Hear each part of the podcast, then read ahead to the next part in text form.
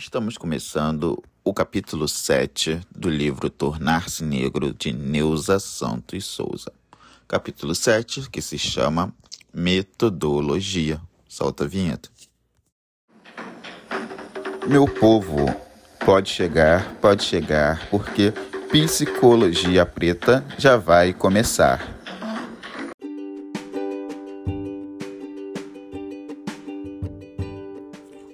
Universo da pesquisa limita-se ao estado do Rio de Janeiro. O eixo Rio-São Paulo representou e representa o polo mais avançado do capitalismo industrial no Brasil.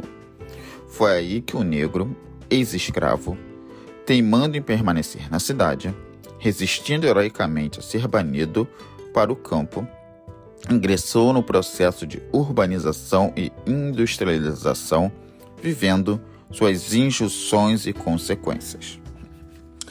É importante lembrar, galera, que esse livro aqui ele foi escrito já há um tempinho, né? Então, algumas coisas aqui, algumas palavras que são ditas, elas já estão, é, podemos assim, desatualizadas. Por exemplo, ex-escravo, né? Hoje a gente utiliza pessoas escravizadas. É, e assim, né, como diversas outras palavras que aqui estão. Mas era o contexto da época, era o que acontecia em determinada época, as palavras utilizadas naquele momento. E vamos lá. Através das ideologias de mobilidade social, ascendente e democracia racial, a vida da metrópole, regida pelo sistema competitivo que começa a se organizar, cria um conjunto de necessidades, aspirações, insatisfações que incentivam o negro a lutar, junto com outros setores da sociedade, pela conquista da ascensão social. Eminentemente urbana, a questão da ascensão social, optamos pelo Rio de Janeiro como unidade significativa para este estudo. A outra razão para a qual esta escolha se fez relação ao Rio é de ordem pragmática. Minha vida se desenvolve no momento no Rio de Janeiro e sofre injunções que me impossibilitam, impossibilitam material e concretamente o deslocamento sistemático para outras metrópoles, onde poderia encontrar nuances diversas do mesmo problema investigado. A ascensão social do negro brasileiro, no que tange aos conflitos emocionais, daí decorrente, foi analisada aqui utilizando-se o método do estudo de caso e a técnica de história de vida. O estudo de caso é um método qualitativo de análise em que, em que qualquer unidade social é tomada como representativa da totalidade. É um meio de organizar os dados sociais, preservando o caráter unitário do objeto social estudado. Nesse trabalho, a unidade está representada por 10 histórias de vida de negros que compartilham o fato de estarem vivendo um processo de ascensão social numa sociedade multirracial, racista e de hegemonia branca, que paradoxalmente veicula a ideologia da democracia racial em contradição com a existência de práticas discriminatórias racistas. É, né? A democracia racial. Viva o Brasil, onde todos, todo mundo vive bem, não há racismo, já que há uma democracia racial, o racismo não existe, então não há o que ser combatido. Viva o povo brasileiro. O critério de escolha dos entrevistados deu-se com base nessas características: serem negros, viverem no Brasil e estarem em ascensão social. E na disponibilidade para me contarem suas vidas. Quanto à ascensão, não importava o nível atingido, nem a origem de classe dessas pessoas. O que se levava em conta era a existência da mobilidade social ascendente. Beleza. O estudo de caso coloca o problema da representatividade de todo a ser cumprido pela unidade. Tal questão se resolve ao se empreender o sentido totalidade, a totalidade de qualquer objeto, quer físico, biológico ou social. É uma construção intelectual. Concretamente, não existem limites que definem qualquer processo ou objeto. Assim posto, evidencia-se a impossibilidade de traçar limites de qualquer objeto social, ou de se afirmar em que ponto concluir a coleta de dados sobre o objeto delimitado. Na prática, esse limite é dado pela compreensão do pesquisador face ao objeto de sua pesquisa. Desse modo, poderíamos ter estudado uma só ou N histórias de vida. Estudamos 10. 10 não é um número cabalístico, aqui pelo menos. Ele indica que ao fim da construção e análise de 10 histórias, atingi o nível desejado de compreensão do meu objeto de pesquisa. Nível de compreensão este que, obviamente, não me permite conclusões a serem generalizadas, mas me possibilita a elaboração de hipóteses que poderão vir a ser testadas por outros pesquisadores ou por mim mesma num outro momento. A história de vida é aqui utilizada como técnica de organização do material. Esta técnica tem uma tradição nas ciências sociais, particularmente na antropologia.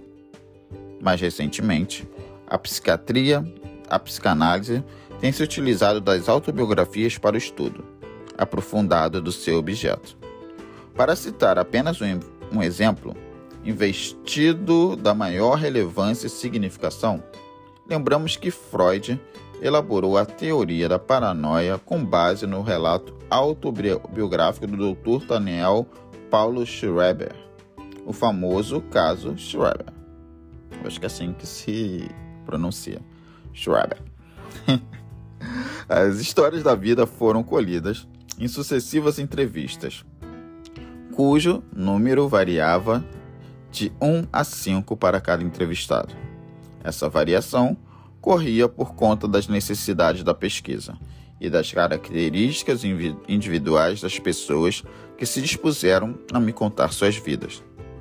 Algumas pessoas, num período de mais ou menos uma hora, já se sentiam fatigadas, dando mostras do esforço empreendidos nesse trabalho tão mobilizador de afeto que é o de se abrir a um outro naquilo que diz a respeito à sua intimidade, conflitos, emoções, vida. Outras, no afã de lembrar tudo, ofereciam-se numa profusão de detalhes e circunstâncias que nos levava a realizar sucessivos encontros, na tentativa de cobrir o percurso, o percurso de suas vidas até o momento atual. O ritmo básico de cada um foi respeitado. Na quase totalidade das vezes, entrei em contato com a pessoa por telefone. Eles me eram indicados por amigos e colegas em comum que sabia da existência da pesquisa. A partir do contato por telefone, criou-se em quase todos os entrevistados uma expectativa, a de que eu fosse branca.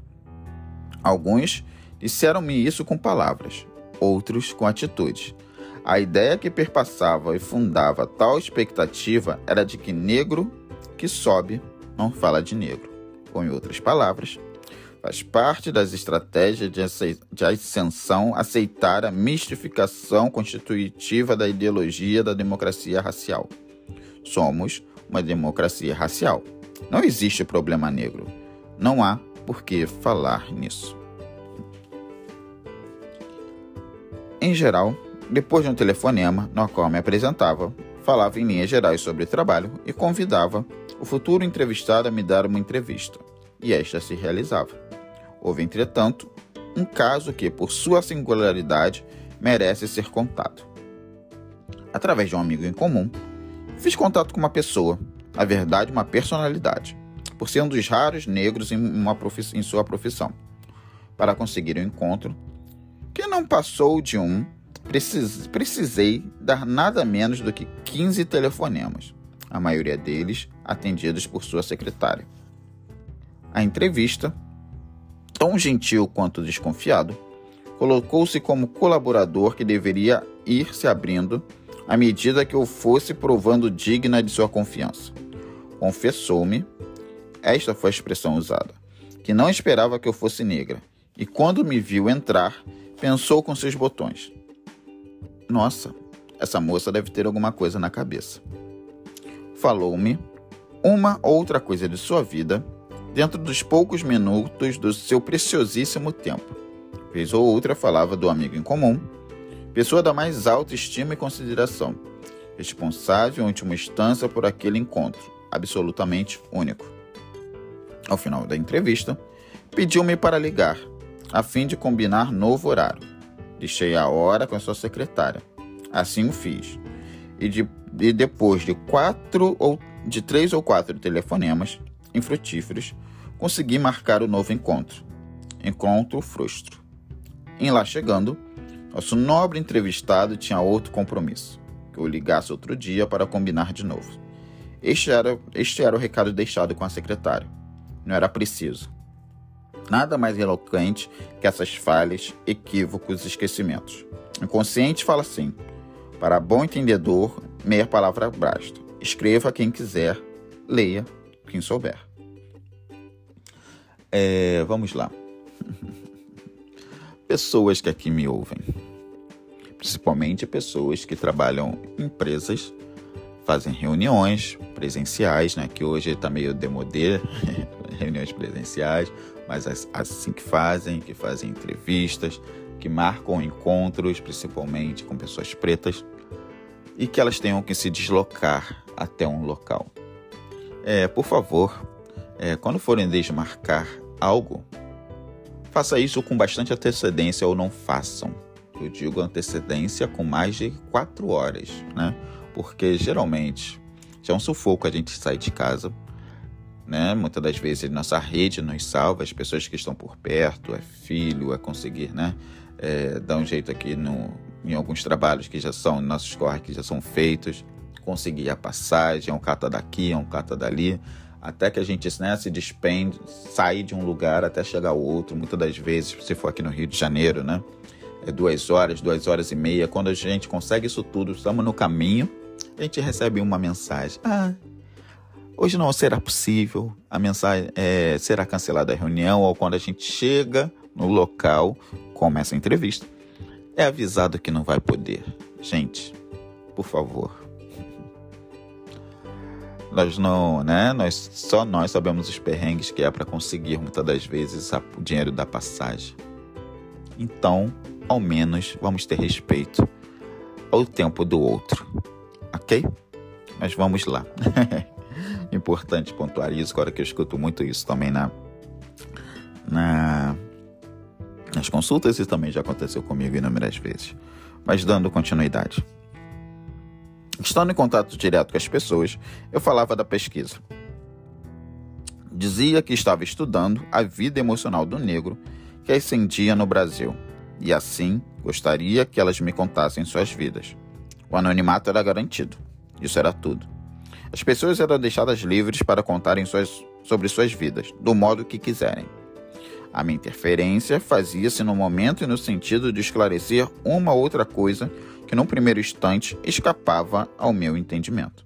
A história de vida foram analisadas como um aparato conceitual fornecido pela psicanálise e pela teoria das ideologias, que falaremos logo mais. Elas também serviam como material ilustrativo que falava, com a linguagem do entrevistado, aquilo que a teoria vinha elaborar. Uma das histórias de vida entretanto, foi tomada separada, separadamente, analisada em detalhes e constituiu um dos capítulos deste livro. Tal fato se deve à riqueza ilustrativa da história de Heloísa, que traz em si o essencial de todas as outras e que conta ainda com refinado nível de elaboração da entrevistada. O eixo central da análise organizou-se em torno do complexo de Édipo entendido e assinalado em sua função universal de instância interditória. O complexo de Édipo não é redutível a uma situação real. A influência efetivamente exercida sobre a criança pelo casal parental. Ele retira sua eficácia do fato de fazer intervir uma instância interditória, proibição do incesto, que barra o acesso à satisfação naturalmente procurada, o que liga inseparavelmente o desejo à lei. Aqui, o complexo de Édipo é visto em suas relações com o processo de produção ideológica, no que toca seu agenciamento psíquico, a condição de possibilidade e eficácia da ideologia no nível dos sujeitos. Partimos de uma hipótese, a de que o negro tem dificuldade de conquistar uma identidade egocintônica, que o integra ao seu grupo de origem e que se instrumentalize para a conquista da ascensão social. Uma sociedade de classe em que os lugares de poder e tomada de decisão são ocupados por brancos, o negro, que pretende ascensão, lança a mão de uma identidade alcançada em emblemas brancos, na tentativa de ultrapassar os obstáculos advindos do fato de ter nascido negro. Essa identidade é contraditória ao mesmo tempo que serve de aval para o ingresso nos lugares de prestígio e poder, coloca em conflito a sua historicidade, dado que se vê obrigado a negar o passado e o presente.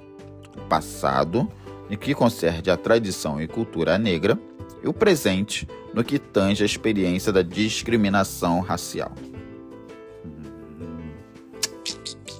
E o que é uma pessoa sem passado e sem o presente? não é mesmo? Me diz aí. Quem existe sem passado e sem presente? Se temos que negar o passado e o presente para conseguir coexistir nesse mundo e ir em busca da ascensão social, quem é? Quem nós somos? Você se conhece? É isso aí, nos afastamos cada vez mais de quem nós somos, a ponto de chegar em parte do caminho não saber mais o retorno, muitas das vezes. Como voltar, quem é. E como agradar a uma pessoa que você não conhece. O que gosta, o que faz, quais são seus pontos fortes, quais são seus pontos fracos. E isso acontece com todos nós dia após dia. Uns mais, outros menos, mas acontece. E esse é meu principal trabalho dentro da terapia: fazer o retorno para si fazer que a gente caminhe nesse, né, nesse lugar de volta, nessa origem, o retorno a si e para os seus. Mas continuando. Com essa hipótese e caminhando, encaminhamos para a elaboração de um aparato teórico conceitual específico, viabilizado pela articulação da teoria das ideologias com a psicanálise. As teorias das ideologias teoria regional do materialismo histórico, tem como objeto dar conta do processo que, a partir da estrutura social global, por meio dos aparatos ideológicos do Estado, é a partir das práticas concretas em que o indivíduo se inscreve no processo de produção, determina um universo de significações que impactam sua estrutura psíquica, resultando em uma ideologia, em uma ideologia internalizada. A ideologia aqui é entendida como sistema de representações, fortemente carregada de afetos, que se manifestam na subjetividade consciente como vivências, ideia ou imagens, e no comportamento objetivo, como atitudes, conduta e discurso. A ideologia é um dispositivo social que serve aos fins de organizar um saber acerca, do, acerca dos mais diversos aspectos da vida humana caracterizando-se por ser compartilhada pela comunidade como um todo, ou por um setor significativo dela, oferecendo coerências em seus integrantes em torno de crenças, fins, meios, valores. A ideologia tem geralmente características muito abrangentes. Cosmovisão, por exemplo. Forte conteúdo emo emocional, função de ilusão, realização de desejos conscientes e inconscientes, e recursos de convicção, como apelação à realidade dada pelos sentidos e compartilhada por todos, com sensualidade, ou ao seu caráter eterno e invariável, conaturalidade. A ideologia se viabiliza através do sujeito. Existe ideologia através do sujeito e para sujeitos. Sobre determinado pelas outras estruturas de modo de produção e pela estrutura edípica, o sujeito é o suporte dos efeitos ideológicos agenciados por leis inconscientes que organizam o terreno subjetivo da instância ideológica. É aqui, no âmbito ideológico, que a psicanálise, ciência do inconsciente, encontra seu lugar de articulação com material histórico. Elucidar o processamento da ideologia em nível subjetivo é tarefa que se outorga à psicanálise. O complexo de Édipo, organização libidinal que articula o desejo e a lei, estrutura estruturante da personalidade e condição da reprodução dos sujeitos suporte. É o espaço privilegiado em que se intercruzam a ciência do inconsciente e a ciência da história. Aqui, o complexo de Édipo foi o conceito capital que possibilitou a compreensão psicanalítica de um problema sobre determinado pela história de uma formação social específica e pela história de uma estruturação do sujeito suporte dos efeitos ideológicos pertinentes a essa formação social. Beleza.